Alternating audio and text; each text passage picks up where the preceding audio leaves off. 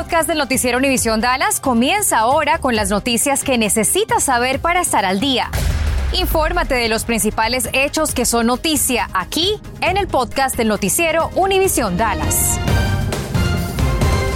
Tras la explosión de un conjunto de apartamentos en Dallas, decenas de familias que perdieron todo nos han expresado su preocupación porque no saben cómo se van a recuperar. Reina Rodríguez habló con algunos de los afectados y también con los administradores del edificio.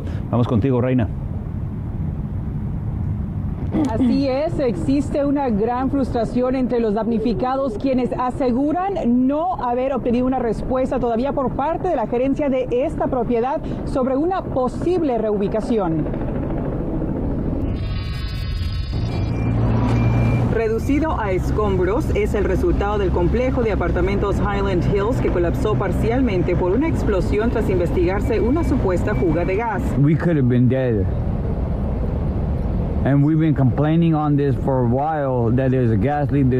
Decenas de familias quedaron sin hogar. Alrededor de 300 personas fueron desplazadas de los edificios contiguos. Residentes de la unidad que se derrumbó ahora se preguntan cómo van a recuperarse después de perderlo todo. Agrega que la gerencia del lugar no le ha dicho cómo ayudarán a los damnificados. Nos comunicamos con el propietario de estos apartamentos. Respondieron que fueron notificados sobre el incidente y que la gerencia de Highland Hills está colaborando con oficiales de manejo de emergencia para evaluar la situación y considerar opciones para la reubicación de los residentes que fueron desplazados. Indican que están reuniendo información y a la espera de los resultados de la investigación por parte del Departamento de Bomberos. En un comunicado, la compañía de gas Atmos dijo que tras realizar una investigación no encontraron indicios de que su sistema estuviera involucrado. know, call 1 800 Red Cross. They are the one taking the donation, the one who's trying La Cruz Roja, por su parte, señaló que auxilió a más de 150 personas de las aproximadamente 60 familias que solicitaron ayuda.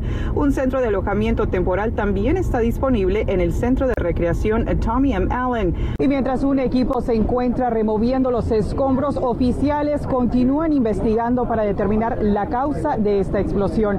En vivo, Reina Rodríguez, Univisión 23. Y para saber qué hacer paso a paso en caso de percibir olor a gas, ingrese a nuestra página de univisiondefw.com. Y mire, luego de esta explosión de gas Tres bomberos de Dallas aún continúan hospitalizados en condición crítica. Cintia Cano desde el Hospital Parkland nos explica de qué manera sus colegas los están apoyando. Vamos contigo, Cintia. Los tres bomberos continúan aquí en el Hospital Parkland y no se sabe cuándo serán dados de alta ni mucho menos cuándo podrán regresar a trabajar. El día de hoy platiqué con el vocero del Sindicato de Bomberos eh, de la ciudad de Dallas y me dice que esta organización está asistiendo a sus compañeros durante este momento tan difícil. El sindicato actualmente asiste a los bomberos heridos con ayuda financiera e incluso moral. Me cuenta que las lesiones y quemaduras son muy graves, que toman mucho tiempo para sanar y requieren muchas intervenciones quirúrgicas y pueden crear un trauma en el bombero o en la persona que tenga esa lesión. Y ellos van a requerir no solo este tratamiento médico, pero también psicológico para superar el incidente. Y no hay manera de saber cuánto tardará este proceso, todo depende en la severidad de las lesiones. Desafortunadamente no siempre tienen la opción de regresar a la misma posición que tenían anteriormente.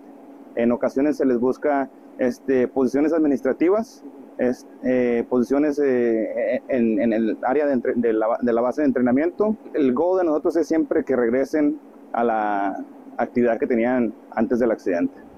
Agrega que para que los bomberos puedan regresar a trabajar se elabora un plan para que puedan regresar ya a la estación y tienen que realizar exámenes físicos y psicológicos. Le pregunté también al vocero del departamento de bomberos de la ciudad de Dallas si van a tener que hacer cambios para suplir a estos tres bomberos mientras se recuperen. Todavía no recibimos una respuesta. Regreso con ustedes.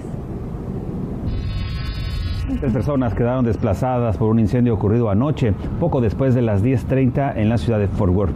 Los bomberos acudieron para sofocar las llamas a una casa de dos pisos ubicada en la calle South Line. Lograron extinguirlo con rapidez y no se reportaron heridos. La causa del siniestro está aún bajo investigación. Murió atropellado una persona que trató de cruzar los carriles rumbo este de la Interestatal 30. A eso de las 9 de la noche, oficiales acudieron al 3100 de East Freeway a la altura de la calle Beach, en donde varios vehículos se vieron involucrados en este incidente. La persona fue declarada muerta en el lugar y aún no ha sido identificada por las autoridades. Y la policía de Dallas sigue en la búsqueda de una persona quien por la ventanilla de autoservicio robó un restaurante de comida rápida Jack in the Box. Ocurrió la tarde del 21 de septiembre en la sucursal ubicada en el 1300 de Northampton Road. Ahí lo ve. El sujeto le apuntó una pistola a uno de los empleados para exigirle dinero y luego se dio a la fuga. Crime Stoppers ofrece una recompensa por información que lleva al arresto del responsable de este robo. Tras las rejas se encuentra ya este hombre llamado Tony Mason tras ser acusado de asesinar a tiros a su compañero de vivienda Isaiah DeBron Harp. El homicidio sucedió el domingo en los apartamentos ubicados en la calle Rudell, a una cuadra de University Drive en Denton. A Mason le decomisaron un arma y le impusieron una fianza de 200 mil dólares. Varios distritos escolares, incluyendo los de Frisco, Grapevine, Colleyville, Hearst, Euless, Bedford y Lago Vista, son blanco de una demanda colectiva por no exigir mascarillas en las escuelas. La querella se entabló en una corte federal en Austin en contra de los miembros de la Junta Escolar. Esta es una junta virtual de los abogados que entablaron esa querella. En la demanda se indica que el no implementar el requisito de la mascarilla en estos distritos ha causado que muchos niños se enfermen, poniéndolos en riesgo a ellos, sus compañeros, familias y al personal de la escuela. Estás escuchando el podcast del noticiero Univisión Dallas. La empresa telefónica ATT exige que alrededor de 90 mil de sus 230 mil empleados estén completamente vacunados contra el coronavirus antes del primero de febrero, a menos que obtengan una adaptación laboral aprobada. Estos 90 mil trabajadores pertenecen al sindicato Communication Workers of America. Esta nueva medida es una ampliación de una política de vacunación que había establecido para sus gerentes en agosto y que requería que se vacunaran antes del 11 de octubre. ATT es una de las empresas que empleados tienen en todo el país. Si necesita hacerse una prueba de COVID-19, tiene unas dos horas para hacérsela esta tarde. El Departamento de Salud del Condado Tarrant ha unido fuerzas con BioIQ para ofrecer pruebas por autoservicio a las familias de Mansfield ISD. Todas las personas de cualquier edad pueden acudir, pueden ir al Centro de Artes ubicado en el 1110 West Debbie Lane entre los martes y sábados. Hoy y mañana están abiertos hasta las 7 de la noche. El viernes el horario de atención es de 9 a 6 de la tarde y el sábado de 7 de la mañana a 4 de la tarde. El Centro Atlético y de Artes del Distrito Escolar de Arlington tiene disponible un centro de pruebas para detectar el coronavirus. Este lugar opera de martes a jueves de 10 de la mañana a 7 de la noche y de viernes a sábado de 7 de la mañana a 4 de la tarde. No se requiere cita, pero es ampliamente recomendable. Este sitio se ubica en el 1001 de la calle East Division en Arlington y su teléfono es el 877 862 4647. El gobierno del estado de Texas discute el próximo paso del operativo Lone Star para evitar que entren al país caravanas de inmigrantes como las de los haitianos en días pasados. La semana pasada el gobernador anunció un subsidio de hasta 100 millones de dólares para reforzar la seguridad en la frontera con México. And yes, we got information there's more people in, in Mexico right now. Bueno, este proyecto es parte de una ley que firmó recientemente el gobernador para reforzar a la policía local, también las cárceles de los condados y para coordinar la administración judicial. Todo en el marco del operativo Lone Star, independientemente de lo que haga el gobierno federal para detener a este tipo de inmigración de indocumentados. Con un solo clic le podrían robar su información personal. Esa es la alerta que están emitiendo autoridades del norte del país y del resto del país. Y muchos hemos recibido esos mensajes aquí en nuestros teléfonos. Daniel Tucho también lo recibió, así que se puso a averiguar cómo están operando exactamente. Vamos a ver.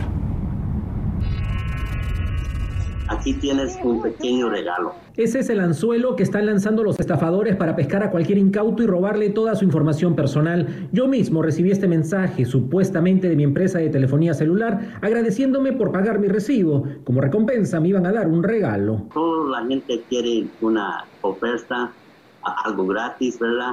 Pero nada de eso es cierto, me dijo la oficina de buenos negocios, pues al hacerle clic comienzan los problemas. Se lleva a, a algún sitio web es malware o también quiere llegar su información personal. Las autoridades en South Lake lanzaron la alerta en redes sociales porque más de uno ya ha recibido estos mensajes. Según la empresa anti-spam RoboKiller, estas estafas han aumentado más de 40% comparado con el año pasado y se espera que los tejanos recibamos más de 9 millones de llamadas y 10 millones de mensajes de texto no deseados. El problema es tan serio que las mismas compañías de celulares han creado una unidad especial precisamente para combatir a estos estafadores. Lo primero que tienes que hacer para reportarlo es ir directamente a ese mensaje de texto. Inmediatamente le das reenviar o forward y colocas el número 7726. Son las siglas spam en inglés.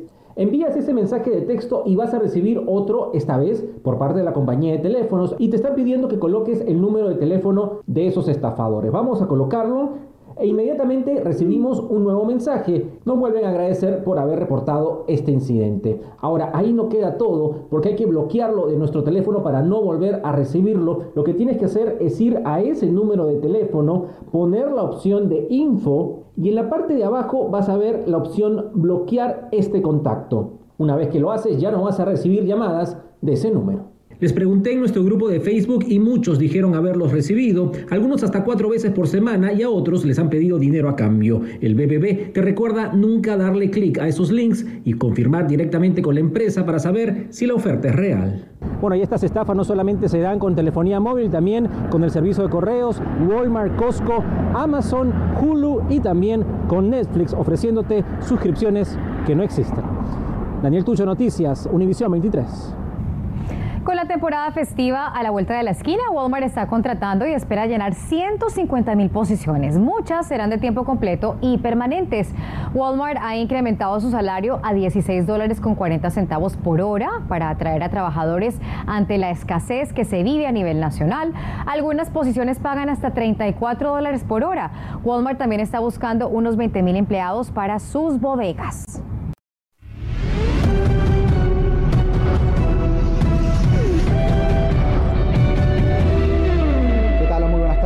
Si quieren ir a un partido de los Dallas Mavericks esta temporada, van a necesitar una de dos cosas su tarjeta de vacunación contra el coronavirus o una prueba con un resultado negativo. Así lo anunció hoy la franquicia tejana de baloncesto, que además exigirá que los aficionados usen mascarillas dentro de la arena para personas mayores de 11 años. Otro detalle es que fanáticos que sean menores de 12 años y quieran sentarse al menos a 15 pies de la cancha, también tienen que tener una prueba negativa de coronavirus 48 horas antes del partido. Los Mavs son el cuarto equipo en la NBA en pedir estos requisitos. Dallas tendrá su primer juego en el American Airlines Center el martes 26 de octubre recibiendo a los Houston Rockets.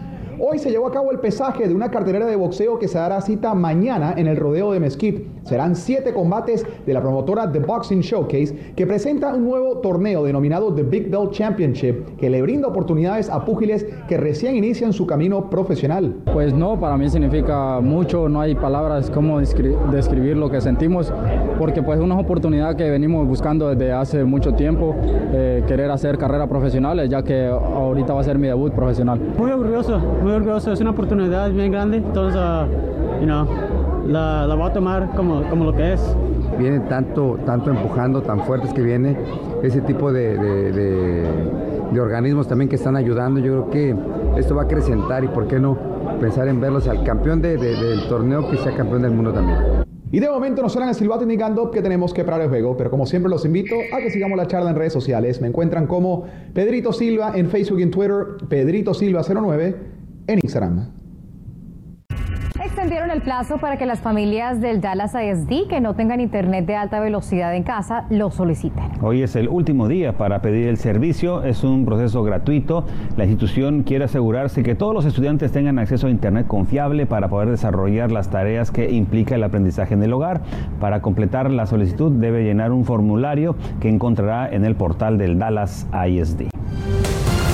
Gracias por escuchar el podcast del noticiero Univisión Dallas. Puedes descubrir otros podcasts de Univision en la aplicación de Euforia o en univision.com diagonal podcasts.